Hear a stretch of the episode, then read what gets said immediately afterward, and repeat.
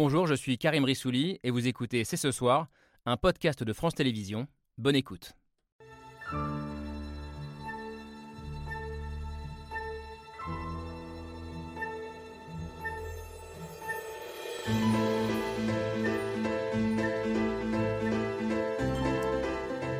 Bonsoir à toutes et à tous, soyez les bienvenus sur le plateau de C'est ce soir.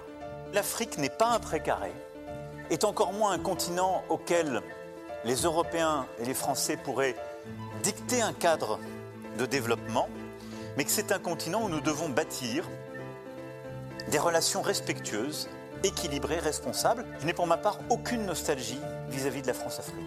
Un grand discours avant-hier à Paris avant la pratique à partir d'aujourd'hui dans quatre pays d'Afrique centrale. Et une question ce soir. Assistons-nous cette semaine à un tournant historique dans la relation entre la France et le continent africain En d'autres termes, est-ce la vraie fin de ce qu'on appelle la France-Afrique, sorte de prolongation économique et militaire de la colonisation promise depuis des années? Et surtout, surtout la France a-t-elle le choix? Question posée alors qu'elle est devenue indésirable dans plusieurs capitales africaines, faisant dire à Emmanuel Macron que la France était devenue un bouc émissaire idéal. Alors comment expliquer la montée de ce sentiment anti-français? Faut-il s'en inquiéter ou en profiter justement pour bâtir cette nouvelle relation plus équilibrée, plus détachée de notre histoire coloniale? Nous sommes le mercredi 1er mars 2023. C'est ce soir, c'est parti.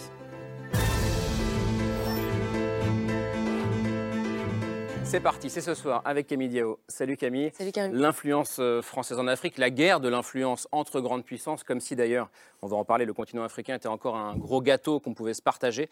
On va en débattre ce soir avec nos invités en ce premier jour de la tournée africaine d'Emmanuel Macron, qui veut donc je le répète et je le cite, bâtir avec l'Afrique une nouvelle relation équilibrée, réciproque et responsable. Alors, semaine de rupture ou pas? Bonsoir euh, Vincent Hugeux. Bonsoir. Soyez le bienvenu, journaliste indépendant, grand reporter euh, longtemps à, l'Express, grand connaisseur de ce continent à qui vous avez consacré plusieurs livres, notamment le dernier qui s'appelle euh, Tyran d'Afrique, publié chez Perrin. Vous restez prudent, je crois, cette semaine. Vous dites ça fait 30 ans que je suis les réalités africaines et ça fait 30 ans qu'on m'annonce pour avant-hier une révolution dans notre approche du continent. Autrement dit, J'attends de voir. Vous aussi, je crois que vous attendez de voir les actes concrets. Euh, Leslie Bonilundula, bonsoir. Bonsoir. Soyez la bienvenue. Vous êtes euh, originaire de République démocratique du Congo. Dernière étape d'ailleurs du voyage euh, d'Emmanuel Macron, ce sera vendredi. Vendredi, oui. Vous êtes juriste, également à la tête de Congo Synergie, qui est une association de la diaspora congolaise. Et vous dites non, ce n'est pas la fin de la France-Afrique. Au contraire, la France-Afrique se réinvente. Vous nous direz pourquoi vous, vous dites ça ce soir. Également avec nous une femme qui croit plus, j'ai l'impression, à cette nouvelle relation plus équilibrée entre la France et le continent africain. Bonsoir Lovarinel. Bonsoir. Bienvenue, vous êtes chercheuse associée à la Fondation pour la recherche stratégique. Vous connaissez bien le continent, vous avez notamment travaillé à Madagascar, vous avez conseillé le président de la, République et vous êtes ici en France proche du parti d'Emmanuel Macron, on peut le dire comme ça, vous avez été euh, candidate Renaissance aux législatives euh, en juin 2022. Euh, autre question, nous allons débattre ce soir. La France est-elle devenue le bouc émissaire idéal en Afrique, comme le regrettait lundi Emmanuel Macron? Bonsoir Pascal Blanchard. Bonsoir. Historien, spécialiste du fait colonial, on va essayer de comprendre ensemble les ressorts de ce sentiment anti-français euh, de plus en plus fort, effectivement, et dont veulent profiter d'autres grandes puissances, une influence française de plus en plus contestée, notamment euh, par la Russie, incarnée par la place prise par la milice Wagner dans plusieurs pays, dont on va aussi débattre avec un autre grand spécialiste du continent. Bonsoir Antoine Glaser. Bonsoir. Soyez le bienvenu, journaliste et écrivain, auteur de nombreux ouvrages euh, sur le sujet. Déjà en 2005, vous écriviez comment la France euh, a perdu l'Afrique, déjà il y a 18 ans, euh, et plus récemment, le piège africain de Macron qui racontait le décalage d'ailleurs entre l'ambition du président à son arrivée au pouvoir et le résultat euh, à la fin de son premier mandat. Merci à tous les cinq d'avoir accepté le principe de ce débat qui s'ouvre avec le billet de Pierre Michel.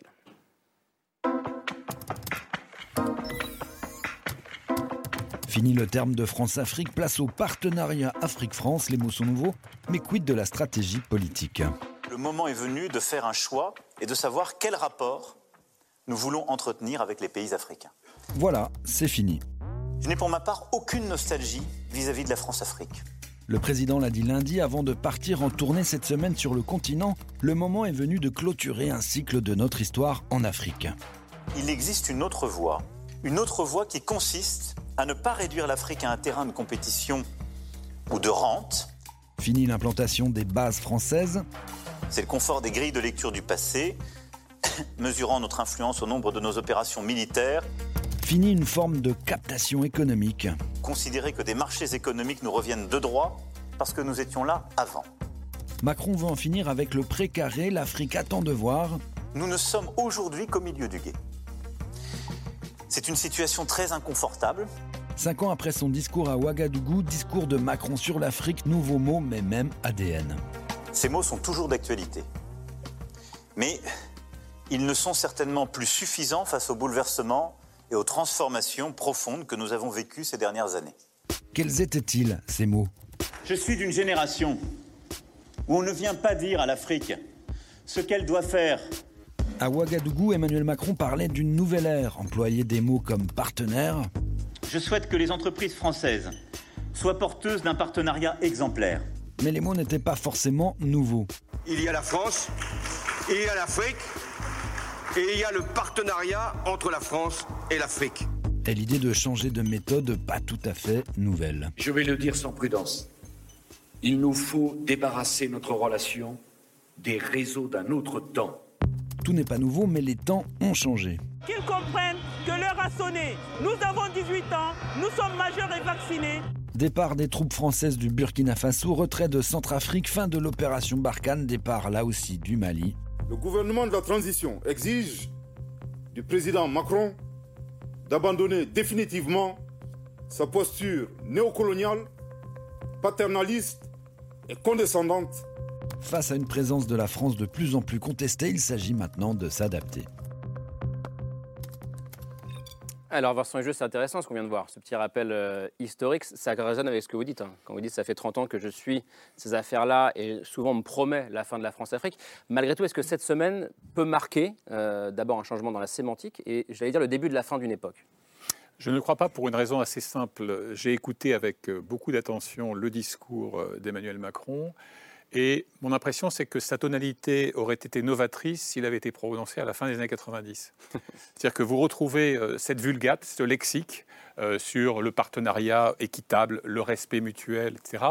Mais comme on le sait, il n'y a pas d'amour, il n'y a que des preuves d'amour. Et ça suscite euh, une certaine circonspection, sinon une perplexité, euh, au sein des sociétés africaines, notamment des intelligentsia des euh, pays de l'ancien précaré. D'ailleurs, au passage, vous observerez, phénomène très intéressant, qu'il semble vouloir rompre avec des concepts assez gazeux, genre précaré, France-Afrique, que l'on croyait mort et enterré sans fleur couronne depuis des lustres. Donc il y a quelque chose de, alors paradoxalement, anachronique, je trouve, dans, dans, dans ce discours, parce que la mise en perspective de son propos de Ouagadougou, il se trouve que j'y étais à l'époque. Donc, donc, le propos comme, de, comme j'étais à Dakar en 2007, donc j'ai eu droit à mes ah deux ouais, grands discours moments. de Dakar en 2007 de Nicolas Sarkozy, et de Ouagadougou d'Emmanuel Macron en 2017. Voilà. Et, et, et, en réalité, euh, l'impression que j'ai, c'est que euh, depuis le, le, discours euh, de Ouagadougou, six ans se sont écoulés, mmh. et qu'en réalité, on en est encore à revenir aux fondements aux fondamentaux de ce que devrait être une, une, nouvelle approche. Ça veut dire que, je reprends le titre de votre livre, Antoine Gazer, le piège africain de Macron, il n'est pas sorti de ce piège, malgré non, sa mais, bonne volonté? Enfin, moi, je, suis pas, je pense que les choses sont en train de changer, mais ce n'est pas la France, ce n'est pas Emmanuel Macron. Je pense qu'il a cru pendant longtemps, longtemps qu'il allait être maître des, des horloges. Et en fait, on a bien vu qu'il est arrivé en disant euh, finalement, je suis jeune. Mmh. Il dit aux étudiants, étudiants du Burkina Faso, je suis jeune comme vous. Euh, euh, replions les rétroviseurs, on regarde devant, on ne s'occupe pas du passé. Sauf quand vous allez, par exemple, au musée de Tervuren en Belgique, vous avez un sociologue, vous rentrez, un sociologue belge qui parlait plutôt de l'apartheid, mais qui disait tout passe sauf le passé. Et je pense qu'Emmanuel Macron n'a pas réalisé à quel point cette période postcoloniale des indépendants jusqu'à la chute du mur de Berlin, c'était extrêmement, tellement important qu'il y a une sorte de, évidemment, de retour un petit mmh. peu comme ça. Et effectivement, c'est un anachronisme historique. C'est-à-dire au moment où il y a eu cette, euh, c'est des militaires en fait dans le Sahel qui ont servi un peu de cache-misère à une présence française globalement déshérente sur le mmh. continent. Elle l'était déjà, quoi. Mais les jeunes Africains ont l'impression encore que la France est partout, elle tire les ficelles. Et moi, je vois bien les Emmanuel Macron du premier mandat qui détestait la France-Afrique, qui voulait aller dans les pays anglophones, euh, lusophones, voulait, il vraiment. Et là, il s'est réengagé. Alors peut-être que c'est l'ours russe qui a réveillé le coq Oui, c'est le titre de votre chronique dans la tribune cette semaine. Mais, mais c'est vrai qu'on a l'impression, moi je l'ai senti plutôt, il le dit lui-même, au milieu du guet, plutôt désemparé. Euh, allant dans, il sait qu'il va dans des choses trappes dans tous les Ouais, pays, on va parler de ce- ce et- etc. Donc moi je pense que c'est l'Afrique mondialisée qui va bouger la France. Et c'est pas autrement. C'est pas ici que la politique va se faire sur l'Afrique. Autrement dit, Lovarinel, la fin de la France-Afrique, c'est l'Afrique qui l'a décidé et pas les Français. C'est ça que j'entends. Bah, je je sais pas parce que enfin je- il y a plein de choses euh, à dire de ce discours, mais euh, je crois que ça déjà s'inscrit dans une continuité effectivement. euh, ce que dit le président il y a deux jours en fait, c'est en écho de Ouagadougou. Il y a le sommet de la franco enfin pardon, il y a le sommet Afrique-France euh, en 2021. Donc il y a ce discours-là, donc il faut pas non plus le détacher. Il n'a pas tenu des discours contradictoires. Il y a eu des formats inédits. Moi, ce que je constate, c'est que on a un président qui vient, en fait, il fait son discours à Paris.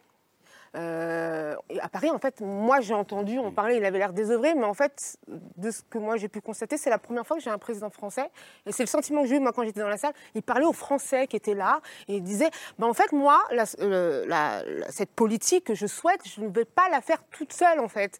Euh, quand il parlait de l'équipe France, cette cacophonie de l'équipe de France, euh, il a parlé des entrepreneurs, mais derrière, on a bien senti qu'il parlait aussi des comportements de diplomates dont il ne peut rien faire sur terrain, de certains militaires, de certains aussi, euh, euh, nos agents d'accueil pour les visas, qui ont un comportement insupportable. Donc, en fait, la question, j'aurais voulu, moi, personnellement, qu'il le dise de manière franche. Je sais qu'il l'a exprimé de manière très franche à ses équipes. Ça ne s'est pas fait là, mais c'était ce qu'il fallait comprendre entre lignes. Et il avait un, un discours d'attitude envers les Français, parce que la politique entre la France et l'Afrique, ça concerne aussi les Français. Et pas uniquement les hommes et les femmes politiques. Et j'imagine que vous faites référence à ce passage que j'ai noté aussi en écoutant Emmanuel Macron. Il dit Il est temps de nous débarrasser pour de bon de réflexes, d'habitudes, d'un certain langage et d'adopter une posture plus claire de modestie et d'écoute. C'est ces mots-là que vous pensez qu'il adresse en général à tous les Français qui travaillent en Afrique, qui font du business en Afrique? Oui, et puis c'est, toute proportion gardée. hein. Il y a le touriste, il y a l'expatrié. Moi, effectivement, j'ai, j'ai, j'ai l'occasion de travailler à Madagascar. Ce qu'il dit, c'est arrêter de vous comporter comme des néocolons. Tout à fait. Et je crois que après, en face, comment on, on- on- comment dire, on- on met ça concrètement? Parce que ce sont des comportements humains sur lesquels on se doute tous que le président n'a pas une baguette magique pour dire soyez éduqués et parlez mieux à, à- aux, aux- en fait, aux gens qui, qui vous côtoient. Ça, c'est très difficile. Mais je crois que l'amorce est là. Moi, l'in- l'in- l'intime conviction que j'ai, c'est qu'il il va mettre en œuvre des choses, mais ça, il va falloir qu'on le voit sur le temps. Les preuves d'amour, comme disait Mais Vincent tout à fait, je crois que ça, il va pas falloir euh, euh, y faire impasse, mais euh, l'erreur, ce serait de dire que c'est un grand satisfait c'est bon, c'est réglé, la France-Afrique c'est terminé, c'est pas, c'est c'est vraiment pas, en tout cas, ce que j'ai compris de son discours. Pascal Blanchard, c'est ce que disaient à la fois Lovarinel et, et Camille sur le, cette, phrase, euh, cette phrase prononcée par Emmanuel Macron qui peut laisser penser, euh, qui faisait un peu la leçon, en tout cas aux Français qui vivent sur le continent, aux entreprises françaises qui y vont, en disant arrêtez de vous comporter comme des néocolons. Pas seulement, puisqu'il a listé tous ceux qui- dont il allait avoir besoin, ceux qui devaient changer de comportement, y compris les chefs d'entreprise, en arrêtant d'envoyer des N-10, en disant aux boss, allez-y, vous devez respecter l'Afrique, y compris dans le business, ce qu'ils n'ont pas trop apprécié. On a vu la réaction dans la presse le lendemain. Il l'a dit un peu à tout le monde, puisqu'il a dit qu'il avait besoin d'une équipe France qui vienne le soutenir dedans. Donc ça veut dire que dans le bilan, parce qu'il a c'était aussi un discours bilan, il a essayé de rappeler tout ce qu'il a fait depuis Ouaga, en fait, pour dire, malgré tout ce que j'ai fait, je suis peut-être à mi-parcours, j'ai pas vraiment encore réussi, mais parce que vous avez peut-être pas été assez à mes côtés. C'est ça. Donc ça donnait un sentiment très bizarre. On l'a écouté en direct, en live, à l'Élysée. On avait à la fois le sentiment de on va aller vers quelque chose, mais je vais d'abord vous dire mon bilan pour vous dire quand même que j'ai bossé. Et c'est pas de ma faute si on en est là aujourd'hui. Ça donnait un sentiment d'entre-deux. Donc certains ont pu entendre qu'il fallait changer de comportement. Je pense que ça a manqué de preuves dans ce discours et de ce qu'il fallait faire parce que c'était des yaka faucons et ça ne suffit pas à mobiliser les gens. Il a, manqué peut-être de choses très concrètes, on l'a vu. Il a proposé très peu de choses qui allaient devenir aussi les peut-être les fondements. À Ouagadougou, on peut dire ce qu'on veut. Il a annoncé des choses qui ont montré du changement. Là, il nous a annoncé deux choses simplement véritablement nouvelles, à part euh, les grandes incantations. C'est une loi dont tout le monde est au courant depuis un an, depuis un mois, qu'elle va arriver parce qu'en fin de compte, ça n'a pas marché. Si on doit faire une loi en France pour rendre les biens culturels, c'est que notre administration a plutôt freiné depuis cinq ans. C'est quand même pas un bilan brillant. Et sur les bases militaires, on en reparlera, je Non, pense. C'est pas une grande révolution non plus. Et quelque part, on s'en doutait qu'avec l'arrêt Barkhane, l'arrêt du Mali, l'arrêt du Burkina, l'arrêt de la Centrafrique, ben, il y allait y avoir moins de soldats français dessus. Donc au final, on est resté quand même sur notre fin, Hmm. en se demandant, OK, nouvelle vision, mais qui va s'appuyer sur quoi? Sur nous, en fait. Nous, on doit tous changer de comportement pour que ça marche à l'Élysée.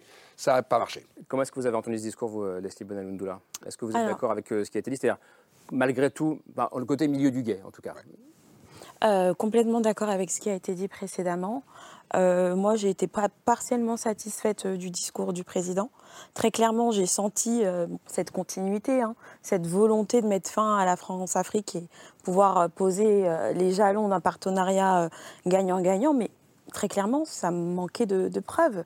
on nous a parlé de divers dispositifs qui ont été mis en place, notamment euh, Pass Africa, je crois, qui avait été mentionné, ou encore le sommet de Montpellier. Mais aujourd'hui, on avait besoin d'avoir des chiffres. Euh, combien de personnes ont bénéficié du programme? Euh, On avait besoin d'avoir des preuves tangibles. Et les Africains, la nouvelle génération d'Africains, ça ne leur suffit plus. On a besoin d'actions concrètes. C'est comme ça qu'il a été entendu là-bas. Vous avez, j'imagine, parlé avec des proches, des amis qui sont sur place. Comment est-ce qu'il a été entendu en RDC, par exemple? Alors pour la RDC, c'est un cas très particulier, euh, mais euh, je pense que les jeunes Congolais n'ont pas du tout été satisfaits euh, du discours de Macron. C'est, je peux dire que ça a été un non-événement hmm. pour la RDC. Les vrais sujets n'ont pas été abordés. Hmm. Et, on reste sur notre fin, on, en veut plus. Splendeur et misère du en même temps. C'est-à-dire que ce discours ne solde pas les ambiguïtés de la vulgate macronienne, d'ailleurs qui est perceptible de, de Kiev à Bangui que me disent mes interlocuteurs africains, qu'ils soient euh, sahéliens, ouest-africains euh, ou centrafricains? Ils me disent, écoute, il est où le vrai Macron? C'est qui?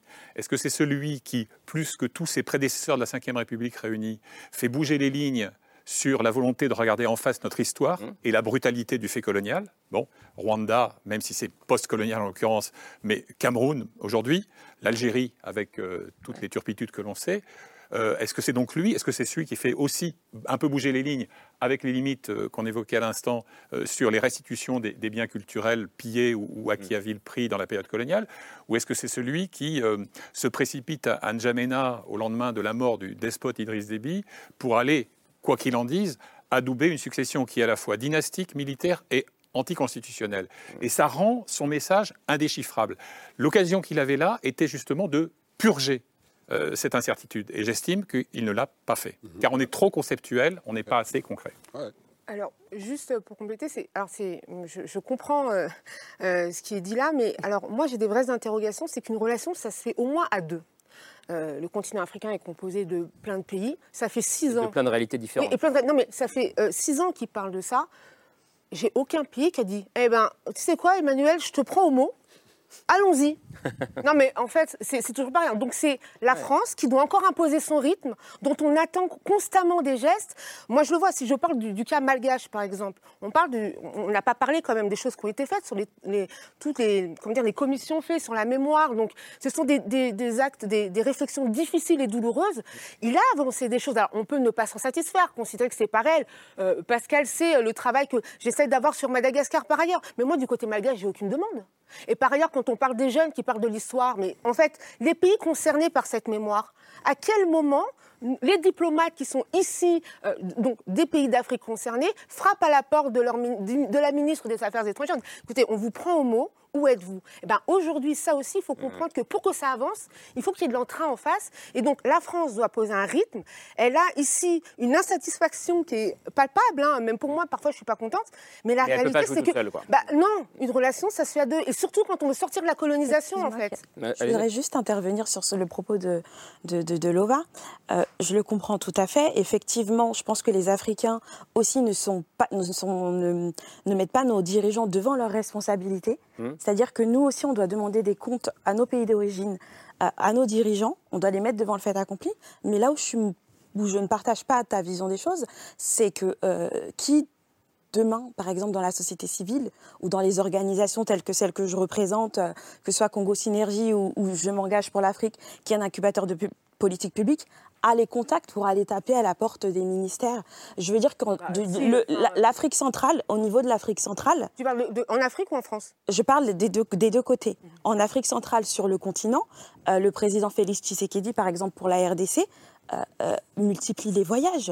Je veux dire que euh, les, États africains font des choses. Je ne pense pas qu'on connaît les, rouages et tout ce qui se passe en off. On ne peut pas dire que les États africains n'ont pas pris de position ou n'ont pas de, d'attitude proactive. Je ne suis pas d'accord. Antoine Glaser là-dessus? Oui, enfin, moi, ce que, je, pense surtout, hein, pour, parce que je vais revenir plutôt sur le, discours d'Emmanuel Macron, c'est que je pense, si, pour moi, le fil, ça a été d'essayer de solder la séquence euh, finalement militaire de, de l'armée française, qui, ce que je dis, qui sert de cache-misère à une présence française globalement en déshérence, d'essayer de solder ça pour dire, ben, finalement, euh, la France, gendarme de l'Afrique, pendant que les autres font le business, il faut arrêter, faut arrêter ça. Il faut arrêter, faut arrêter ça. Donc il essaie de se réengager. Lui qui détestait, de, il se réengage dans le précaré français en pensant que là, il ne veut pas au moins abandonner le business parce qu'on parle toujours de, de la Chine, de la Turquie, de l'Inde, mais on ne parle pas des propres des propres partenaires européens de la France, pendant que la France a continué à faire quasiment seul le gendarme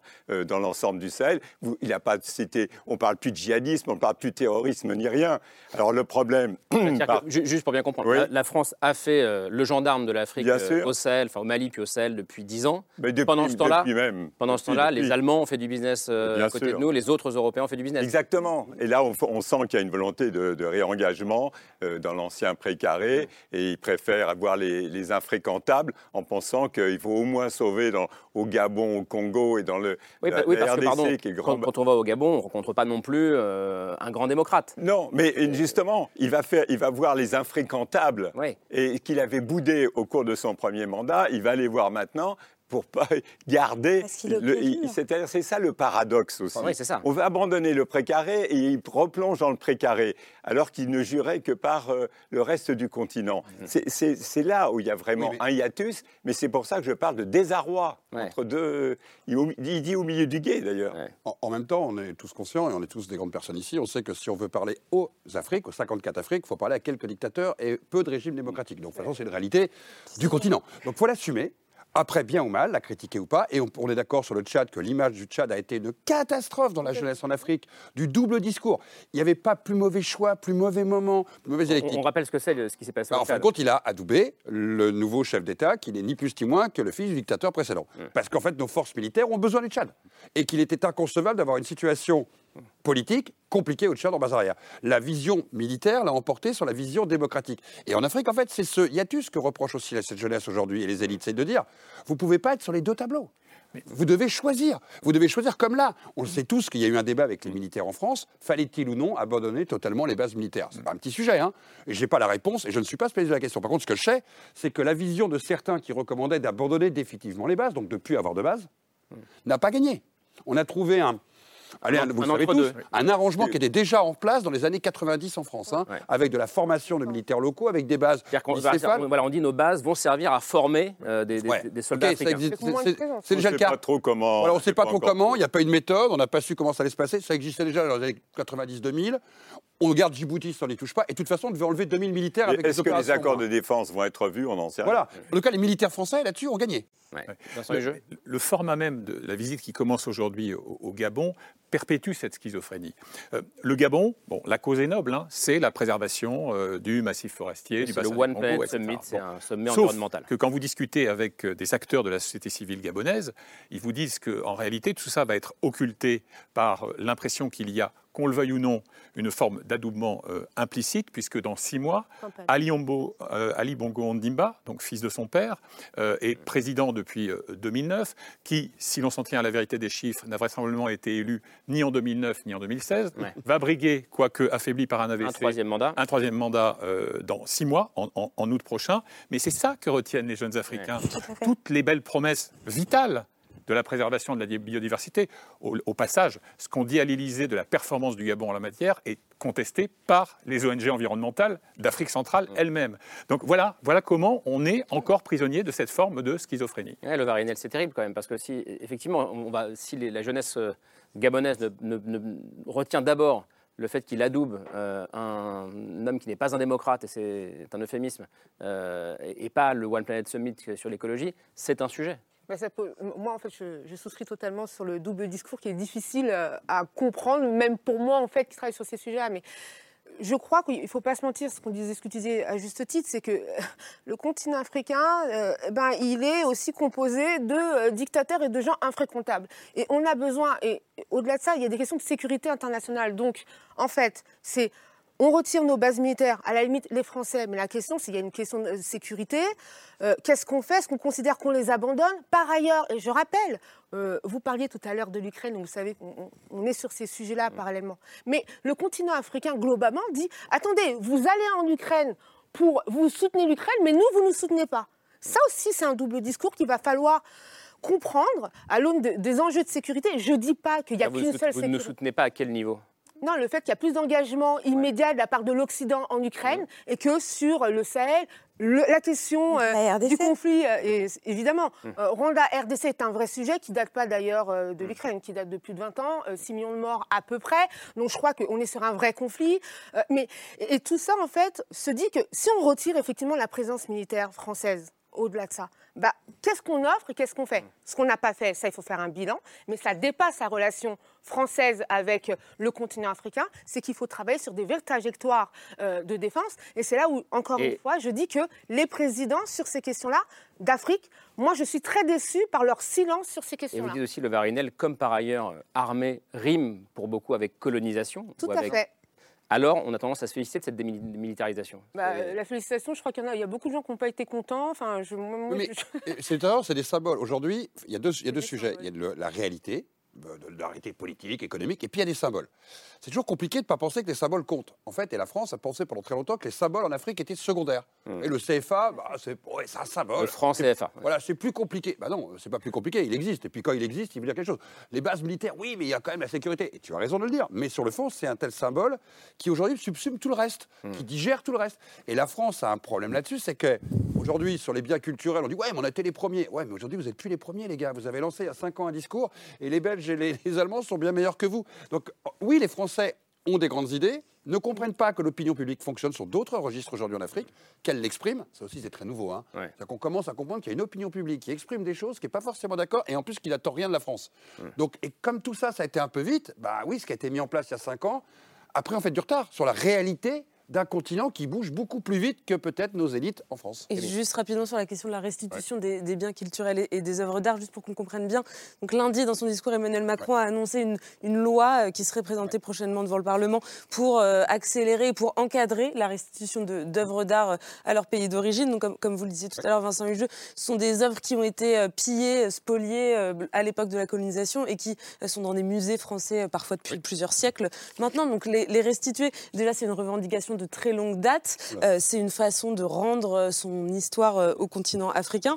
Et euh, ça a été notamment impulsé par Emmanuel Ma- Emmanuel Macron. Et l'année dernière, il y a eu ce retour très symbolique de 26 œuvres d'art euh, au Bénin sur demande euh, du Bénin. Et vous disiez, vous disiez tout à l'heure euh, que finalement l'administration française euh, freinait des, des quatre frères. freiner, c'est plus que freiner. Mais, mais ça, ça veut dire que malgré une volonté politique, euh, Ah bah, on a des institutions qui, elles, ne sont pas. Vous avez le meilleur exemple. Vous avez un président qui demande et le non-recrutement de chercheurs pour identifier, par exemple, dans les grands musées, le Quai Branly et d'autres, les collections qui existent. C'est facile. Vous nommez pas les chercheurs pour connaître, parce que vous ne pouvez pas rendre n'importe quoi et tout. Donc il faut quand même identifier, comme Tervuren l'a fait en Belgique d'une manière exemplaire, comme d'avoir rénové leur musée d'une manière exemplaire, ben, savoir qu'est-ce qui a été pillé. Pour ça, vous payez des chercheurs. Vous demandez aux conservateurs d'être d'accord. Ils ne sont pas d'accord, ils ne veulent pas rendre. Vous mettez les équipes en place, vous identifiez les objets, ça, ça, ça, ça, ça. Et là, ce n'est pas seulement 26 objets que vous rentrez, mais c'est les milliers. Ce que font les Allemands et les Belges. Nous, on a une administration qui a dit non. On ne veut pas, philosophiquement, alors génial, le président de la République qui dit un truc sur l'administration dit non, des chercheurs qui ne travaillent pas sur la question, donc vous ne pouvez pas identifier. Une administration qui traîne les pieds au final. Au final, il faut faire une loi. Et ça fait rire tout le monde. La loi, elle ne va pas empêcher qu'on va toujours pas savoir quel objet il faut rendre. La Mais loi ne fait pas qu'un chercheur travaille. hein. Donc on est tous en train de se dire, on est reparti pour 5 ans là. Non, mais ce qui est intéressant, c'est que tout ça, tout ça, on le paye peut-être aujourd'hui. Oui, mais- oui, et on l'a dit, hein, et ça fait 5 ans qu'on le dit. hein. Je vais me faire l'avocat du diable en même temps, tant qu'il y en ait un ici. c'est que c'est vrai, c'est vrai que c'est vrai que les présidents africains, les Africains eux-mêmes, très franchement, il y en a quelques-uns qui ont bougé là-dessus. Mais, quand on voit au Macky Sall, quand c'était le Premier ministre Édouard Philippe qui rendait le sable de Omar Tal, etc.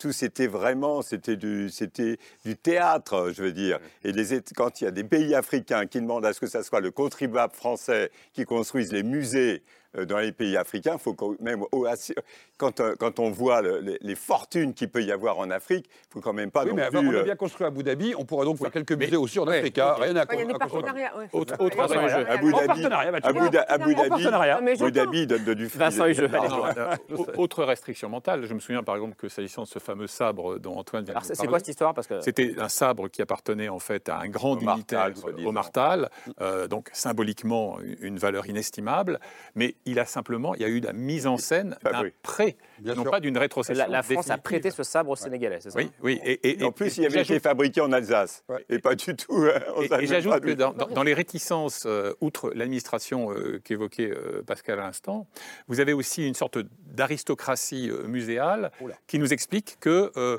c'est euh, au nom de la préservation des œuvres qu'on ne va pas les céder à euh, des pays qui n'ont pas des structures jugées conformes. Or, je me souviens être allé visiter le, le musée des civilisations noires de, de Dakar précisément. Bon, il est, il est critiquable en termes d'architecture, ce que vous voulez, mais on ne peut pas euh, lui dénier une, une indéniable modernité.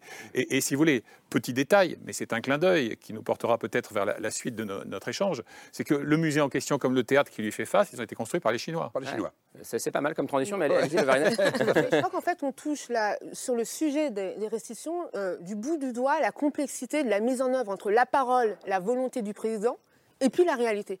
L'équipe de France, elle n'est pas là, en fait. Elle joue contre lui. Et pour le ram- pour que lui peut dénoncer bien sûr.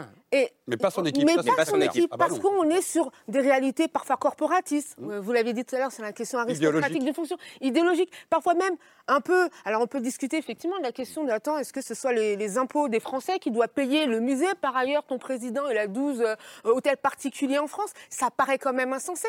Il faut aussi remettre ces réalités dans le débat. Moi, je comprends que ça puisse prendre du temps, mais je crois que les Français, mais aussi euh, toutes les personnes en Afrique concernées par ce sujet doivent l'entendre et doivent comprendre cette Oui, complexité pour pouvoir, Voilà. en fait, mieux, mieux euh, euh, balayer parfois Mais si certains les, freins. si les autres pays européens ne bougeaient pas, on pourrait prétendre que c'est compliqué.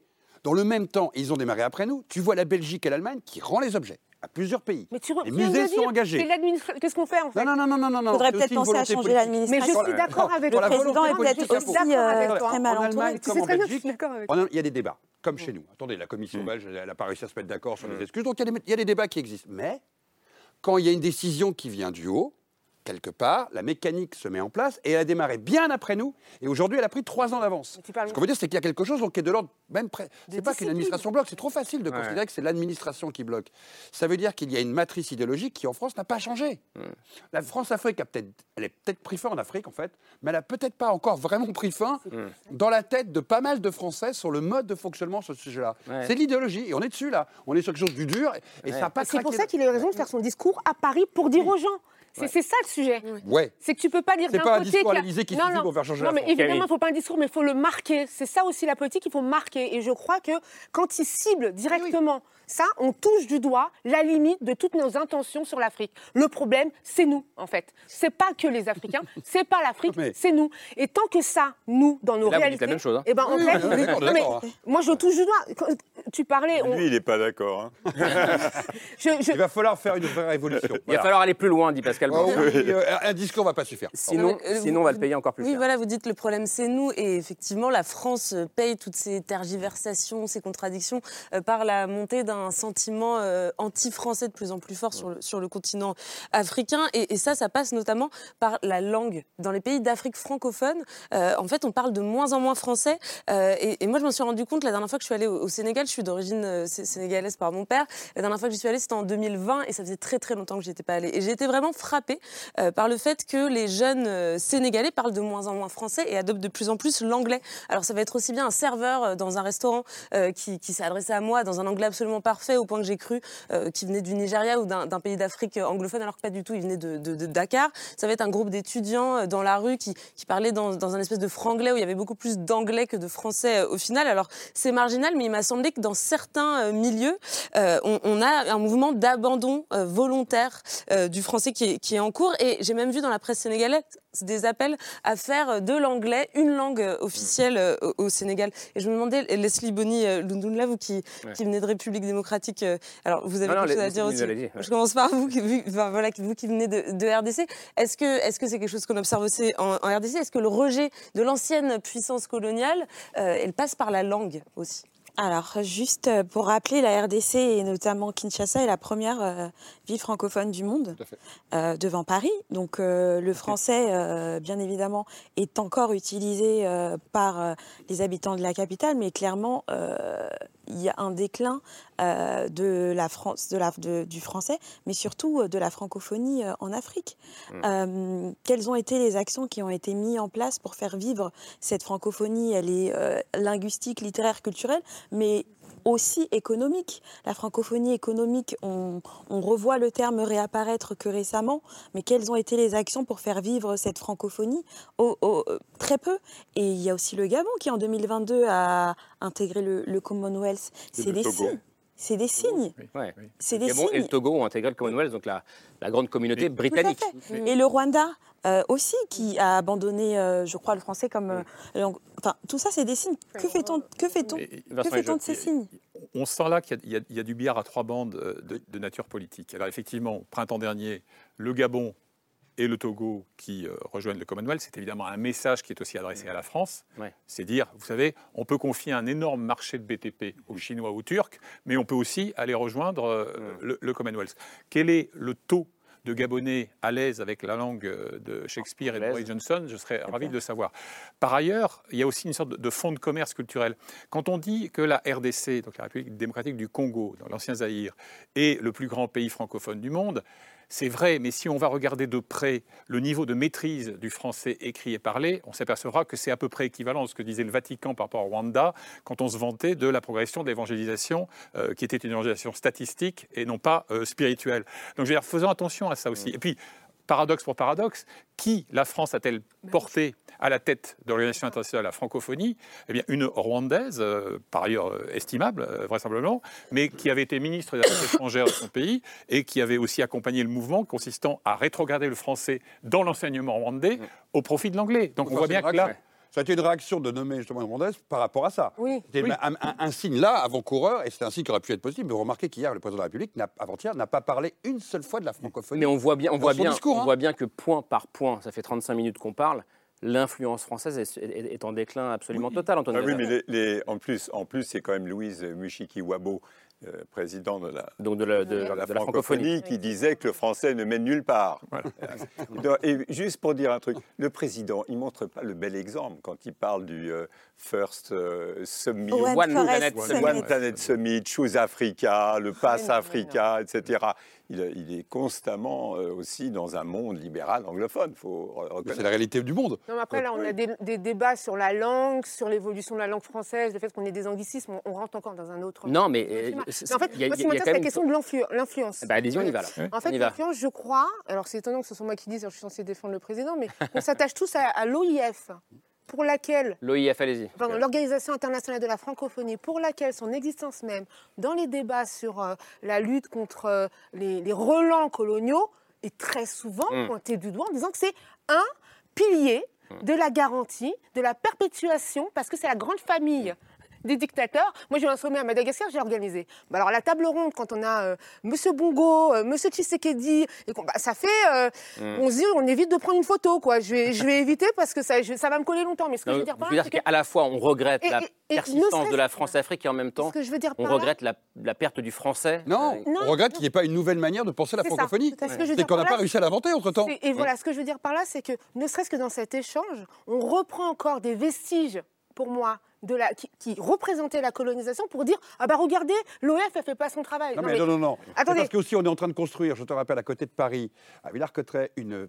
Oui. qui va être le, la réalisation du président de la République de ces deux quinquennats. Excusez-moi. La maison de la francophonie, qui va être un symbole, ça va être le seul lieu culturel qui va symboliser ces dix années. Et il n'en a pas parlé une seule fois hier. Alors, soit on détruit ce qu'ils ont fait à Villars-Cotterêts, soit la francophonie n'existe plus, soit il dit j'arrête la francophonie. C'est un- une trace du passé néocolonial, mais il a ni l'un ni l'autre. Et ces entre-deux, c'est-à-dire que la francophonie n'est ni active, ni pro-réactive, ni vivante, elle est même pas morte. Il faut choisir. L'OIF, en fait, est tenu par quelqu'un. hein. C'est pas lui, en fait, le C'est quand même lui qui donne Est-ce qu'on euh, peut la dépasser, les direction. amis, amis, n'y a est-ce qu'on peut cap, dépasser la euh, francophonie et aller sur la question de l'influence Je disais en, préambule de, de l'émission, on a le sentiment que l'Afrique, euh, alors c'est peut-être plus la France qui en profite, mais reste toujours ce gros gâteau Mais euh, alors- que les grandes puissances sont en train de se partager. Est-ce que c'est est -ce c'est juste de dire ça? Alors, une anecdote très simple pour, faire le lien entre les deux dimensions qu'on explore en ce moment. Euh, une fois, j'avais été invité par une euh, commission parlementaire à, plancher, euh, une des X commissions ou missions parlementaires sur la politique africaine de la France. Au passage, je vous rappelle que le mantra d'Emmanuel Macron depuis Ouagadougou, c'est il n'y a plus de politique africaine de la France. Ma réaction instantanée quand j'étais là-bas, c'était de me dire quel dommage. La question n'est pas de savoir qu'il y en ait ou pas, mais c'est de la changer Laquelle de fond en comble. Passons. Bien, donc assez euh, parlementaire, dont à peu près aucun n'avait euh, ouvert le moindre dossier sur la question, c'est quand même un peu l'Afrique pour les nuls. Euh, J'ai dit, écoutez, je ne vais pas vous faire un, un- un grand cours théorique de, de géopolitique, je vais raconter une anecdote.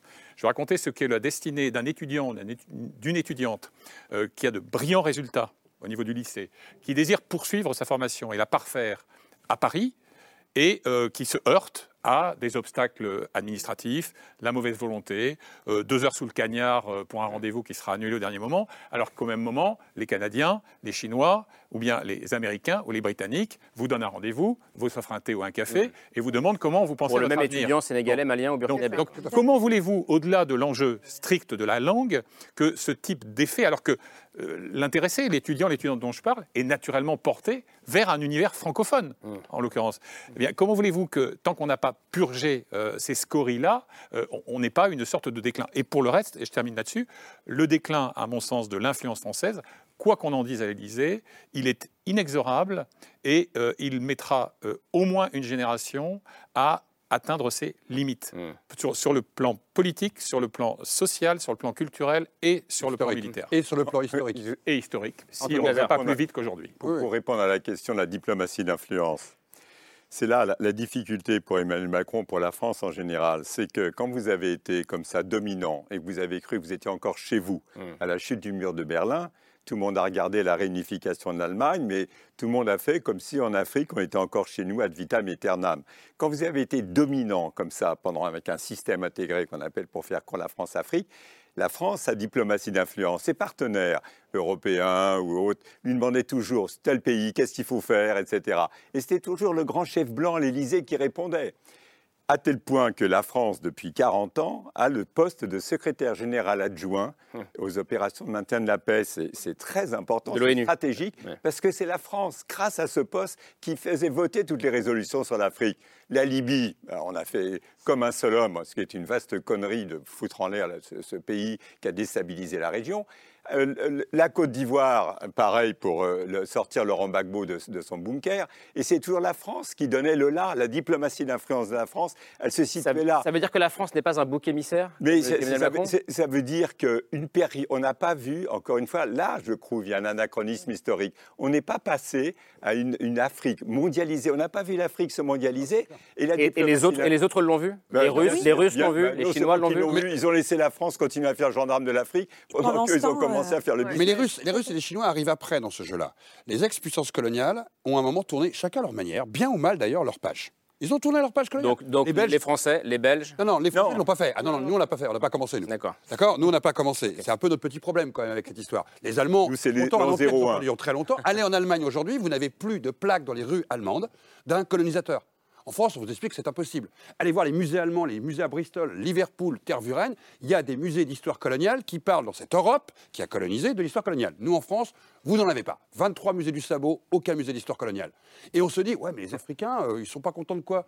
Bah, Nous, on fait des commissions pour commencer à réfléchir si on a fait la guerre au Cameroun. Je vous rappelle que François Fillon, en campagne en 2017, nous a annoncé que la France n'avait jamais fait la guerre au Cameroun. Donc on se dit que nos élites politiques sont incultes, qu'il faut faire des commissions en 2022 pour commencer à réfléchir à l'histoire. Là, Emmanuel Macron a du mal à comprendre pourquoi il ne va pas assez vite. Ben non, il ne va pas assez vite. Les élites en Afrique savent qu'il y a eu la guerre au Cameroun, savent qu'il y a eu la guerre en Algérie, et ils se disent, mais attendez, monsieur le Président, vous faites des commissions, en fait, pourquoi faire? Pour savoir ce qu'on sait tous, ou pour peut-être un jour faire ce que font vos voisins, tourner la page? Parce que tourner la page, c'est pas juste, oui, je m'excuserai pas, je m'excuse. Les Hollandais, regardez, viennent de s'excuser pour l'Indonésie. En Belgique, il y a une commission pendant un an, un an, hein, de réflexion pour savoir ce qu'il fallait faire. Nous, on en est encore à dire. Bon, vous avez remarqué, le président n'a même pas donné le nom de ceux hier, enfin avant-hier, dans son discours, de ceux qui dirigent les deux commissions en cours. Elles n'ont même pas été officialisées par l'Élysée. Donc quand vous observez tout ça, vous vous dites, c'est quoi ce bricolage 60 ans après les indépendances? Mais il y a des fois à se dire, mais qui court dans les couloirs pour que ça bouge? C'est à se tétaniser. Et est-ce qu'il est juste de dire que quand vous observez tout ça, euh, vu d'un pays africain, euh, vous vous dites, ben, ok, bienvenue, bienvenue la Russie, au revoir la Ouais. France. Alors là-dessus, quand même, d'abord, euh, ce n'est pas un jeu à somme nulle. C'est-à-dire qu'il ne suffira pas que demain, ce qui arrivera inéluctablement, euh, les juntes euh, sahéliennes s'aperçoivent des limites de la performance euh, des soudards de Wagner, qui sont quand même plus efficaces dans la prédation et l'exaction que dans le combat frontal contre les, les- les djihadistes, pour qu'il y ait tout soudain un retour de flamme et d'amour pour la France. Non, ça, ça ne suffira pas non plus. Moi, ce que je dis souvent à mes, mes amis africains, et pour moi, c'est une vraie impasse conceptuelle. Je leur dis, écoutez, vous êtes battus et à bon droit et à juste titre pendant des décennies contre le colonialisme puis contre le néocolonialisme et l'impérialisme. Très bien, c'est votre liberté, c'est votre souveraineté. Et vous êtes en train de soutenir par défaut ou par adhésion la seule aventure coloniale du moment sur cette planète, en attendant celle de la Chine sur Taïwan, c'est-à-dire l'agression russe sur l'Ukraine. Pour moi, c'est une vraie impasse conceptuelle et c'est quelque chose d'un naufrage moral. Et je n'ai jamais eu de réponse convaincante là-dessus. Euh, sur le soutien euh, des Africains à l'agression russe sur l'Ukraine, moi j'aimerais un peu apporter une nuance. Comment on peut en vouloir aux Africains d'avoir ce discours-là quand dans le même temps vous avez un pays comme le Rwanda qui a été euh, identifié, qui agresse son voisin la RDC, et à ce moment-là, le président Macron refuse de le nommer lors de son discours. Il en parle. Il est interrogé par euh, euh, Christian Lussacoeno sur le sujet. Il botte en touche. Il n'a pas répondu à la question. Les Africains le regardent. Comment vous voulez que les- le peuple afri- africain comprenne ça? Et ensuite, ici, le président Macron revient à la charge en disant que les pays africains refusent de se positionner, de prendre parti de manière claire euh, euh, contre, contre condamnant contre- l'agression en russe. contre- en condamnant l'agression russe, mais dans le même temps, lui ne le fait pas. Il ne condamne pas le Rwanda, L'agression il ne Rwanda, nomme pas, il, il- il- il ne, décide pas, il- il, n'œuvre pas pour la mise en place de sanctions euh, envers le Rwanda face à la- à la- à l'agression de la RDC. Et, et- et- et on veut que le peuple africain. euh, là, donc là, Leslie, tu es en train de dire que la communauté africaine, d'ailleurs, qui n'a pas toutes voté unanimement, il faut, faut, être- Tout à faut fait. remettre ça en perspective Non, quand même. pas dit- j'ai jamais on a des abstentions, on a des refus de présence, c'est encore le sujet. Beaucoup Et d'abstentions. il il Pardon, mais l'abstention, euh, dans ce genre de cas, Non, mais, non, mais ça, ça montre que. signifie qu'on ne veut pas condamner Non, l'agression. non, non, ce que je veux dire, c'est que c'est pas clair. Il Mm. ne faut pas dire qu'ils ont tous dit non, ils n'ont pas tous dit oui, c'est beaucoup plus quand même subtil que ça. Par contre, je ne suis pas sûre, pour prendre encore un exemple d'un pays que je, que je connais, que quand Madagascar s'abstienne, elle le fasse parce qu'en fait, il y a un problème au, Rwanda- au Rwanda et à- à- au Congo. Non, mais c'est le ce que double je discours c'est que- qui Alors elle le fait pourquoi non, ce que, non, Le- le non, double Elle le fait parce qu'elle a un problème sur les îles éparses. Elle le fait parce qu'elle a un problème qui c'est s'appelle. encore le double discours. C'est, euh, un double discours aussi malgache. sur- non, ce que je veux Oui, puis elle c'est le que- fait parce qu'elle travaille avec les Chinois, parce que les Chinois ont énormément d'investissements à Madagascar. C'est ça, et donc ce qu'il faut comprendre, Faut être c'est cohérent. Bah, il faut que tout le monde le soit, Tout même aussi les pays d'Afrique qui, pendant très longtemps, ont parlé d'intégrité euh, du territoire comme sanctuaire, qui ont parlé du droit des peuples à disposer d'eux-mêmes. Et je crois qu'on ne peut pas l'opposer en disant aux Ukrainiens Ah ben non, vous êtes aidés par les Occidentaux, vous n'y avez pas le droit. Mais moi, je crois. Personne, je, non, je- je pense vraiment que là, on n'est pas sur un, on n'est pas sur une thématique russe, on n'est pas sur une thématique russe-Ukraine. Il y a eu des plateaux, je pense, pour débattre de ce sujet-là. Là, c'est vraiment pas le cas. Non, mais Là- c'est vous, c'est vous qui avez voulu. Oui, oui, là on est sur une thématique euh, plutôt Afrique centrale. Et donc pour- voilà pourquoi je prends l'exemple de la République démocratique du Congo. Il y a effectivement euh, d'autres sujets sur Madagascar, sur d'autres pays, je n'en disconviens pas. Mais là, en termes d'Afrique centrale, comment un président qui part en voyage en RDC euh, vient se, se- se- se présenter devant la jeunesse congolaise en disant Hé les gars, on va parler de culture? Au moment où le pays est agressé? Hmm. Non, mais ça Mais- absolument. Et culture et business. Et business, parce que- Je veux dire, aucun mot sur l'agression, aucun mot sur des sanctions. La seule réponse qu'on a eue, c'est je discute. Donc au moment où on envoie des chars Leclerc, au moment où on, envoie des armes ouais. défensives euh, pour l'Ukraine, nous, euh, la RDC, on a le droit à quoi il a Ouais, dit les On a le droit à, l'aide humanitaire Apparemment, c'est mon tour. et des discussions. Vas-y, vas-y, vas-y. Non, allez-y, allez-y. C'est passionnant, mais Non, mais c'est une réalité, les gars. C'est-à-dire que, moi aussi j'ai été surpris. Je pense que le fait que la France soit réconciliée avec le Rwanda, le, le fait que le président Emmanuel Macron est un fan de Paul Kagame, il ne faut pas se le cacher, il le dit lui-même. président rwandais. En disant c'est le seul président rwandais, c'est le seul euh, qui comprend le digital, il a de l'influence sur ses voisins, Mm. euh, il aide la France, il aide euh, Total euh, à assurer la sécurité de ses gisements gisements au Mozambique. Peut-être qu'ils seront demain les Rwandais au Bénin, c'est peut-être demain ceux qui vont remplacer les Français. Ça s'appelle la réelle politique, ça. Et c'est la réelle politique. Et donc, c'est vrai que là-dessus, à mon avis, alors qu'il y a des rapports des Nations Unies euh, très clairs sur le soutien du Rwanda au Sans mouvement équivoque. rebelle du M23.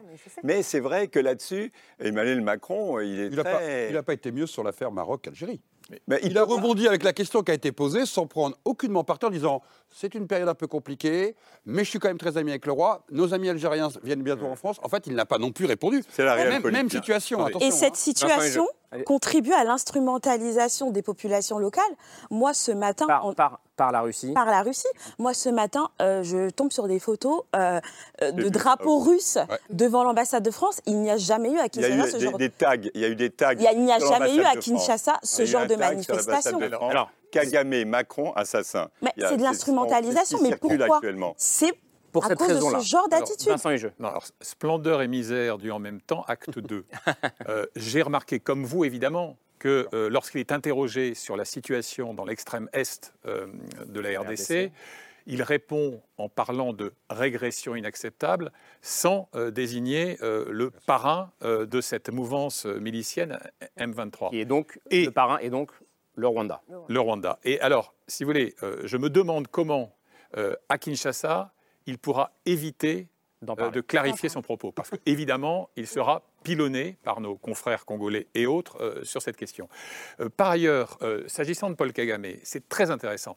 Euh, je suis assez bien placé pour savoir le rôle que Paul Kagame a joué pour euh, mettre un terme au génocide. J'étais dans la voiture qui suivait la sienne quand il est entré dans Kigali. Bon, Donc je, je rappelle hein, le président rwandais. Voilà. qui donc met fin euh, au génocide de 1994. Là-dessus, il y a un tel degré de culpabilité des Occidentaux en général, des Français en particulier, et pour de bonnes raisons, qu'il y a une sorte maintenant d'inhibition intellectuelle qui fait que quiconque aurait l'outrecuidance de critiquer la dérive despotique, et je pèse mes mots, de Kagame dans son pays, serait immédiatement taxé ou suspecté de révisionnisme, de négationnisme, etc. Et Macron, dans sa modernité générationnelle, en quelque sorte, il est fasciné, Il est fasciné. par le personnage, Digital. au point de ne pas vouloir voir le prix que payent les opposants rwandais, qui ne peuvent pas être, eux, euh, suspects euh, de complaisance, qui ont parfois payé le prix de la vie de, de leurs proches lors du génocide. Et ça, vous voyez, encore une fois, le en même temps. Parce qu'on ne veut pas enrayer un processus de normalisation qui, par ailleurs, est louable dans la reconnaissance de la vérité historique du rôle de la France avant, pendant et après Le génocide. Holocauste. Et donc, voilà. euh, Mais c'est très paradoxal, c'est qu'en fin de compte, Macron est à la fois, Emmanuel Macron est à la fois celui qui aura le fait plus pour ouvrir le- ce qui s'est fait sur le Rwanda, c'est la fierté de notre pays. D'arriver à regarder en face, de pouvoir l'écrire, d'en faire un rapport officiel. Et en même temps, vous avez raison, ça a créé les, presque les empêchements de pouvoir aller plus loin. Il faut quand même comprendre que Emmanuel Macron a bougé plus en 5 ans que beaucoup de ses prédécesseurs en 50 ans. C'est une réalité. Sur quoi? Sur la Sur mémoire. toutes ces questions, mais sur, Sur la de questions. Sur le fait d'en parler à l'administration, tu avais raison. Sur la diplomatie, comment l'a changé. Sur réfléchir autrement sur l'Afrique. Sur proposer des rapports à la mémoire. Il l'a fait sur l'Algérie, il l'a fait sur le Rwanda, qui sont des révolutions. Et dans les discours. Il a accompagné ça d'un discours. Mais donc, le problème, c'est que l'Afrique a dans le même temps changé aussi. Et qu'en fin de compte, avec ce bouleversement-là, ça a créé aussi des freins aujourd'hui. De, attendez, n'allez pas trop loin. Ou n'allez pas trop vite. Ou attention aux conséquences. Et le Rwanda est un très très bon exemple. On n'a pas préparé l'effet collatéral diplomatique de ce que ce rapport allait faire et allait produire. Et je trouve que c'est surréaliste, ça montre bien que chacun travaille dans sa chapelle et qu'il n'y a pas en fait une politique globale, qui est donc cohérent dans sa politique globale. Chacun fait des choses, ça part un peu dans tous les sens. Sur les biens culturels, c'est l'exemple typique. On avance, on est le meilleur, on fait un super rapport. Alors, SAR, Savoie, le meilleur rapport à lire. Et derrière, on dit, comment on fait maintenant? On se retourne, il fait, oui, ils sont où les conservateurs de musée là? Mais il aurait fallu les mettre à l'Élysée tous là. Bon, les gars, je vais vous expliquer votre métier. Et c'est parti là. Vous voyez, c'est ce paradoxe qu'on est en train de voir sur plein de niveaux de quelqu'un qui a bouleversé le jeu qui a redistribué les cartes, sauf que, les- sauf que personne ne s'est préoccupé de ce que ça allait provoquer. Non. La tendance ne suit pas. La tendance ne suit pas comme Ça, je crois qu'on a, on- on a bien compris. Alice, c'est pour rebondir là-dessus ou pas? Parce que Oui, justement, peut-être pour comprendre. Moi, je crois qu'il ne faut pas dissocier aussi que le Rwanda, on a quelqu'un qui s'appelle Paul Kagame qui a certainement orchestré tout ça. Lui, il n'est pas là en étant le pion de euh, Emmanuel Macron, il veut bien me faire un rapport. Il utilise ça, il le sait. Il, il a Il dit, est il a dit, moi, je n'ai pas besoin de babysitter. Mais- et ce que je veux dire, c'est que on se retrouve. Alors c'est peut-être ton piège africain, c'est peut-être un peu ça, c'est le piège rwandais en tout cas, euh, notamment où moi je crois qu'on n'y va pas assez franchement, parce que au-delà de, et je le dis. Je voudrais avoir effectivement plus de mobilisation de la communauté africaine. Je le répète, Louise Mushikiwabo, directrice, secrétaire générale de l'OIF, aujourd'hui, je ne vois pas de mobilisation des États d'Afrique pour demander, parce que c'est un vote, hein, ça- c'est pas une nomination, c'est un vote. Aujourd'hui, il n'y a rien. Donc, ce que je veux dire, c'est que symboliquement, il faut qu'on soit beaucoup plus offensif du côté africain, mais de l'autre côté, la France, membre permanent du Conseil de sécurité, doit assumer sa stature en disant non. Paul Kagame, ça ne va pas ce que vous faites. Et là, effectivement, bah, je suis pas Et satisfaite. je reprends la main et je, re- sur- je reviens sur ces, ces drapeaux russes euh, Oui. qui montrent bien comment la France est défiée aujourd'hui dans plusieurs pays.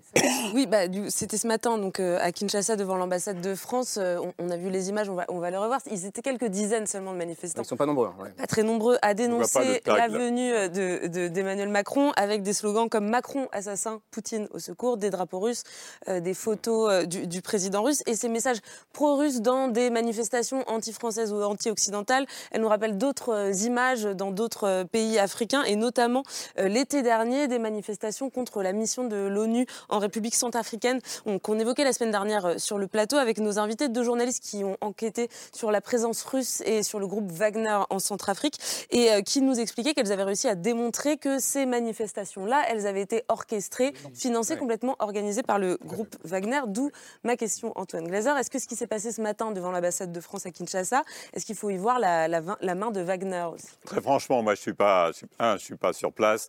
Deux, c'est c'est difficile. Qu'il y ait des réseaux sociaux, que ça soit l'instrumentalisation, etc., c'est une évidence. Mais il faut pas Pardon, mais le, le Poutine au secours. euh, Oui, mais, mais, mais c'est c'est évident, que- c'est évident que tout ça est très organisé. Mais encore une fois, il ne faut pas se leurrer. Je veux dire, maintenant, l'Afrique est mondialisée. Le problème, c'est que nous, on est toujours sur Wagner, sur Wagner, sur Wagner, mais on ne se rend pas compte qu'à côté, il y a Lavrov qui arrive après, il y a des nouveaux accords de coopération Lavrov, donc, qui euh, sont qui a fait sa grande tournée africaine. euh, tournée africaine. On- il, est- il utilise le fait que la Russie ait soutenu des mouvements de libération, l'African National Congress dans l'Afrique du Sud, le Front, le Front de libération nationale en Algérie. Hum. Et donc, avec ces deux bastions, quand même, deux grands pays du continent, il y a actuellement, il y a eu des- il y a quelques jours des, euh, des manœuvres militaires avec les Chinois, parce que moi, moi je pense que Chinois et Russes, ils sur l'Afrique, ils, Ils marchent d'accord. main dans la main. Absolument. Les Chinois, c'est 200 milliards de dollars. Ils font le business, eux, le gros business infrastructure mine. Et puis les Russes, eux, ils vendent de l'armement. Et c'est ça. Et quand vous avez quand même des manœuvres militaires, je veux dire, au large des côtes, euh, je veux dire, d'Afrique du Sud, c'est quand même, c'est pas rien. Alors nous, on est obsédés par Wagner. Mais en fait, derrière Wagner, on est obsédés, on a raison, parce que le Mais- côté mais- mercenariat criminel. Mais aussi, aussi, pardon, parce que Wagner, on ne le dissocie pas forcément du pouvoir russe. Euh, on Mais on moi, disait aussi la moi, semaine dernière qu'en Centrafrique, euh, à côté du bureau du président, il y a un bureau de Wagner. Oui, mais, mais pour arriver au stade, très franchement, c'est là où la France a du souci à se faire. Pour que, vous avez vu le papier de nos confrères du Monde, que sorti un papier comme quoi les Américains ont proposé au président Ouais. centrafricain Faustin Touadéra que s'ils viraient les Russes, eux, ils allaient venir assurer sa sécurité, exploiter les mines, etc. Ça veut dire déjà, les Américains, eux, ils font déjà plus confiance à la France qu'à à le tort, c'est tiré de Centrafrique. Donc ils proposent d'y aller eux-mêmes. Et, et s'ils proposent d'y aller eux-mêmes. Vous voyez comment, en ce moment, euh, on, moi, je parle de désarroi, euh, quand euh, Emmanuel Macron, il dit « je suis au milieu du guet » et qui dit je- « j'arrive en Afrique avec humilité », déjà de dire que vous arrivez avec humilité, ça veut dire quoi Vous étiez arrogant avant. Vous voyez, c'est En même a temps, il ne va pas dire j'arrive avec arrogance. Mais Bah, Non, c'est- il Petit souvenir, euh, en 2018, je suis alerté par des amis centrafricains et donc euh, je consacre euh, dans l'Express un, assez long- reportage sur la méthodologie de la nébuleuse Wagner pour pénétrer le tissu social et politique euh, centrafricain. Alors je vais par exemple dans un dispensaire à Bria, dans le centre du pays, dispensaire russe. Euh, et je cherche en vain à le visiter, impossible. Le type qui vient euh, me congédier, euh, il est à peu près aussi crédible en infirmier en médecin que moi en écuyère de chez Grus. Mais enfin, passons. Bref. Donc, qu'est-ce qui se passe? Ça n'est pas que du hard power, c'est-à-dire c'est pas seulement des armes, des instructeurs. Dès 2017-2018, vous avez un tarif pour les journalistes locaux un édito francophobe, c'est autant. Un reportage à la gloire exclusive d'une initiative humanitaire de l'ambassade, c'est autant. Bon. Et donc, qu'est-ce que fait euh, la société euh, qui est contrôlée par Prigogine là-bas, donc le patron de, de Wagner, le parrain de la nébuleuse? On finance le concours Miss Bangui 2018. Euh, on redécore une radio, on lance une radio en langue sango, donc la langue la plus pratiquée dans cette partie de, de la RCA, et on la finance intégralement. Et la grande faute de la France là-dedans, c'est d'avoir à ce point sous-estimé euh, l'impact euh, absolument ravageur, évidemment dopé par la viralité, la toxicité des réseaux sociaux. Et c'est seulement en 2022 après euh, le charnier de, de, Gossy, ce charnier imaginaire bricolé Ouais. par des soudards de Wagner et des membres des FAMA, les Que la forces, France va déclassifier des documents. Voilà, et donc un drone a filmé la scène, etc. Mais il faut attendre 2022. Et il y a des retards qui ne se rattrapent pas. C'est-à-dire que vous avez aujourd'hui un discours rationnel sur euh, les légendes urbaines ou rurales de, Wagner. Eh bien, vous n'êtes pas écouté parce que vous n'êtes pas audible. Le Varinel Oliragien. Après, bon, sur la Centrafrique, il ne faut pas oublier le fait que le départ de Sangaris aussi a permis de. Non seulement le départ. Alors, le départ, ouais. par- par- pardon, Et Erreur, Sangha. Oui, Mon obsession, c'est qu'on se comprenne une- tous. Le départ de. Sangaris. Donc euh, c'est euh, une présence militaire, opération militaire française. Ils s'en vont sur décision, euh, Mm. je crois, de, de François Hollande, Hollande exécutée sous Emmanuel Macron. Et donc bizarrement, à partir de là, bah, la nature a la horreur du vide. Et ben, il y a des gens qui viennent, ils sont accessoirement russes et c'est accessoirement Wagner. Donc ce que je veux dire par là, c'est que là, on touche aussi une autre réalité, c'est qu'on s'en va, il y a un vide. Moi, je suis pas là pour dire, en fait, il faut maintenir nos militaires, euh, qui fassent les gardes du corps euh, des présidents. Toi, Dera, on peut en reparler aussi euh, par ailleurs. Ce que je veux dire par là, c'est le que... président centrafricain Oui, pardon. euh, Et donc, est- qui- la, la, logique sécurité est Wagner, assurée par Wagner. c'est une logique de criminalité organisée avec un volet idéologique et un volet de légalité, puisqu'il mélange les contrats signés légalement avec des actes euh, complètement illégaux, plus les crimes passés euh, par les, euh, les- les- les- la milice Wagner. Ce qui est compliqué à comprendre, c'est que déjà, c'est un format assez étrange. Déjà, en France, on met du temps à comprendre. Et en plus de ça, on a une idéologie derrière qui est anti-française. Et donc, dès que le français joue, on dit Ouais, mais attendez, vous êtes un vieux colon. Hmm. Et donc, nous, on se retrouve Mais nos amis américains, ils sortent Ouais. sur ça. Nos amis allemands, ils regardent, ils disent Ah, c'est dommage pour vous Français, moi je vais y aller. Et les Chinois, effectivement, ils s'engagent pas plus parce que les, les- les Russes font le travail pour eux. Mais il y a, nos a- il y a Et les a- aussi qui fait. et- Donc, ce que je veux dire par là, c'est que c'est la réalité. Il vient de démontrer quelque chose, c'est qu'on n'a pas anticipé tout ça. Oui. Premier fait. Non mais attendez, attendez. Premier point quand même qu'il faut se dire, tout le monde le dit depuis tout à l'heure, Hmm. la France n'a pas anticipé que toute la règle du jeu allait changer, donc déjà, c'est assez inquiétant. Ouais. Deuxièmement, elle n'a pas envoyé des signes comme les Allemands, les Anglais ou les Portugais, ex-puissance coloniale, ont pu envoyer un moment. Je ne dis pas meilleur, mais en tout cas, ça a produit un effet. Aujourd'hui, c'est rare de voir un Allemand se faire traiter de néocolonialiste quand il vient faire du business en Afrique. Il faut quand même se poser la question et arrêter de penser qu'on est les seuls à se faire à un moment où se piller. Les autres ont changé leur paradigme. Si nous sommes des boucs émissaires, il y a des raisons. autrement. Mais- Et, et- et dernière chose, de ne pas comprendre qu'il faut un moment pour s'aimer, pour faire un partenariat, pour se dire qu'on s'aime, envoyer des signes. Enfin, c'est concret. Quand d'un côté vous avez un ministre qui dit Ah, non sur l'immigration ça va être non, quand les étudiants ont du mal à venir en France travailler, quand nos collègues universitaires n'ont pas de visa, enfin pardon c'est un petit détail, hein. c'est plus facile de faire un colloque aujourd'hui au Canada sur l'histoire de l'Afrique qu'à Paris. Toutes ces choses-là elles sont très concrètes. C'est là je vous parle pas d'un truc abstrait. Vous avez parlé des files d'attente, des attentes pour les papiers, des problématiques qu'on peut avoir, du discours que l'on peut entendre, du retard qu'il y a sur la mémoire, du fait que tout ça, ben, les gens, à un moment, ils s'arrêtent au maquis, ils boivent une bière, ils disent Oh, la France, ils font quoi. Et hier, on entend Ils le boivent président. une Castel quand même. Ils boivent du Castel. oui, c'est vrai. Et là, on entend un président qui nous dit La bière française. Et même l'équipe de foot devrait aller jouer en Afrique. Alors d'abord, elle a déjà joué en Afrique, donc c'est une bonne nouvelle, monsieur le président. Je pense à passionné de foot, elle a déjà joué en Afrique. Et pas qu'une seule fois avec une Coupe du Monde, elle a joué plusieurs fois en Afrique. Mais c'est pas ça qui va sauver la France. Mais c'est vrai, vous voyez, c'est un petit détail. On aurait pu y penser depuis un peu plus longtemps d'organiser une grande tournée des joueurs africains parce que ça aurait dit non, on n'oublie pas l'Afrique. On ne regarde l'Afrique en France que quand ça nous intéresse à l'aune de nos intérêts. Et à un moment, ils nous tournent le dos et on dit mais Comment ils sont ingrats Et- Ils sont et- super ingrats Et en même temps, Lestiboni Lundula, euh, l'impérialisme ou l'ex-impérialisme français, on, l'a- on en a parlé, il est remplacé par un autre impérialisme. Oui, toujours. Oui, toujours. La nature a horreur du vide. Ouais. C'est classique. mais est-ce là. qu'il est-ce qu'il doit- est-ce qu'il y aura forcément toujours un impérialisme euh, Je- je- occidental, russe, Ah, pas chinois occidental. sur, sur ce continent Non, mais je veux dire, Ce que, ce que- ce que disent, ce que disent excusez-moi, Non, beaucoup d'Africains, ce qu'ils disent, c'est que, enfin, ce que vous allez, j'espère, dire. Allez-y. bah, Laissez-la dire alors. Parle sa place un Et peu. je vais Vas-y. parler à votre place, parce que moi aussi, je suis un vieux colonial. Ce que je pense que la plupart des Africains, en tout cas, c'est de dire, enfin mes amis africains, ils me disent toujours, écoute, arrête, c'est pas à la France de faire la leçon sur la colonisation, sur les Chinois, sur les Russes, etc., en disant, on se démerdera des Russes, des Chinois, etc. On pense qu'on a une nouvelle période historique. Ils ont vraiment le monde entier euh, dans, dans ça. Alors, Leslie du coup, je vous laisse. La- la- la- L'Afrique est convoitée, elle est vraiment actuellement dans une position de force, finalement, parce qu'elle a devant elle euh, beaucoup de partenaires euh, qui sont prêts à, à- à venir sur le terrain, à surtout aligner leurs intérêts sur les intérêts des Africains, chose que la France n'a pas toujours fait et chose qu'on reproche souvent à la France. Je pense que vraiment la clé, c'est de trouver des points de synergie qui vont permettre en fait d'aligner les intérêts à la fois français. La France aussi doit être décomplexée. Le président l'a dit dans son discours. Euh, il faut nommer les choses. Euh, il faut un discours de vérité. Il faut de la transparence. Disons les choses. Ça peut faire mal, mais après on repart sur de- des bases qui sont saines. Et moi, je pense vraiment que la France doit assumer sa stratégie en Afrique et avoir une vraie stratégie africaine. Parce que pour le coup, on en a parlé, ça va un peu dans Non tous les sens paternaliste. non paternaliste, ça va un peu dans tous les sens, c'est illisible, c'est incompréhensible, c'est souvent hors sol. Quand vous allez en Angola parler d'agriculture alors que les vrais C'est sujets... total, c'est le C'est paradis total. total. C'est Eramet euh, qui, qui, qui, qui mène des actions, des prospections euh, sur, des, des- sur, sur les, des énergies fossiles. C'est hors sol. Et je pense vraiment que la France doit assumer sa politique africaine, trouver des points de convergence et surtout, le point central aussi, c'est s'appuyer sur les diasporas.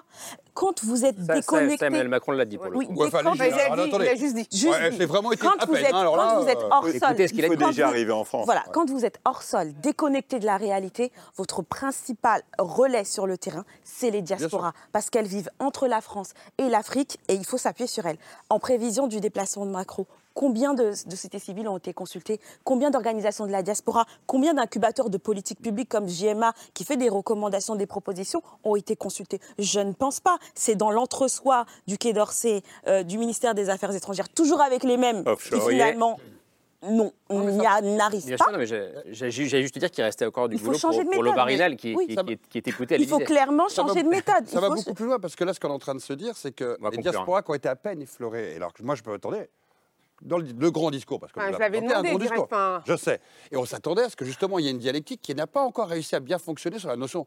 Ils ont tenté avec le CPA, le Conseil présidentiel pour Qui l'Afrique. n'existe plus, je qui est- crois. qui- qui est- en tout cas, qui est plutôt calme, euh, on va dire. Attends, non, mais attends, il a été décret liquidé. Il faut- Il a été dissous, je crois. Ce qu'on veut dire, c'est que les diasporas, on les attendait très présentes dans ce discours, justement pour montrer peut-être une nouvelle dynamique. Ouais. Au final, il n'y a pas eu grand-chose dans le discours quand elle est là-dessus plutôt.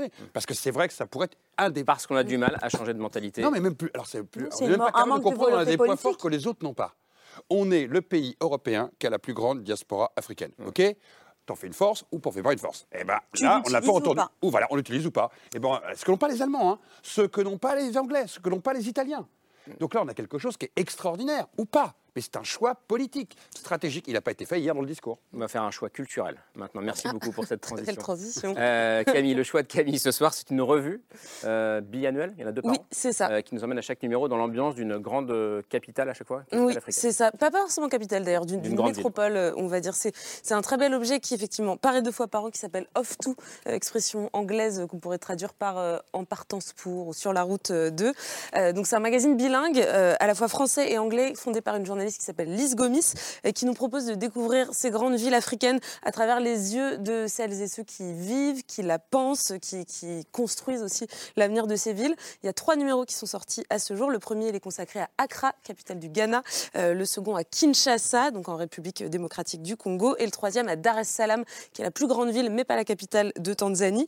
Euh, et le prochain numéro, qui est en préparation, qui sortira d'ici quelques mois, il sera consacré à Luanda, euh, capitale de l'Angola. Donc on y trouve dans ces magazines des portraits. J'en ai sélectionné un, par exemple, celui d'une architecte ghanéenne euh, rencontrée à Accra, qui euh, essaye de, penser euh, une architecture et un urbanisme plus vertueux, à la fois socialement et en- environnementalement, pardon, pour sa ville. À Kinshasa, Of2 nous emmène à la rencontre d'un documentariste qui s'appelle Dieudo Amadi, qui veut à la fois développer l'industrie du cinéma congolaise, mais aussi permettre aux Congolais d'aller au cinéma, tout simplement, puisqu'il y a peu de cinéma sur le territoire. Dans ce même numéro, il y a une espèce d'exercice de science-fiction avec un, un chercheur congolais qui essaye d'imaginer à quoi pourrait ressembler Kinshasa en 2050. Donc vous l'aurez compris, c'est vraiment un magazine qui se projette vers l'avenir, vers demain, qui s'interroge sur les défis à relever pour ces métropoles, qu'il s'agisse de défis économiques, culturels ou environnementaux, et qui surtout donne la parole à la jeunesse de ces villes qui sont très différentes les unes des autres, avec toujours ce souci de s'affranchir du regard, du biais occidental euh, porté sur l'Afrique. C'est un très beau magazine, Off2. Vous pouvez le retrouver sur les réseaux sociaux et commander les précédents numéros sur leur site off2mag.com. Ça donne envie. Je ne connaissais pas, ça donne envie. Euh, merci beaucoup, merci pour ce débat euh, passionnant, enflammé, c'était un plaisir. Euh, merci Lovarinel d'être venu ce soir, merci Leslie Bonilundula. je mentionne votre vous avez dit JMA, c'est Je m'engage pour l'Afrique. Je m'engage pour l'Afrique, c'est le premier incubateur de politique publique sur les relations euro-africaines et ça se décline donc en trois, trois actions. Non, non, non, non. Il y, a un site internet Oui, tout à fait. Je m'engage pour l'Afrique. Merci beaucoup. Il faut qu'on rentre, c'est pour ça. Merci Vincent Hugeux d'être venu. Titre de votre dernier livre qui s'appelle Tyran d'Afrique, publié chez Perrin. Antoine Glaser, je mentionne euh, Le piège africain de Macron, dont on a parlé quand même longuement ce soir. Euh, et puis Pascal Blanchard, le dernier livre que vous avez vous co-dirigé, est-ce que vous n'écrivez pas ça tout seul? Histoire globale de la France coloniale. Il est ici chez Philippe Ray. Euh, sorti il y a quelques semaines. Merci beaucoup, Camille. Merci à toi. Et à demain. Ce sera autour de 22h45. Et merci à vous pour votre fidélité. Ciao.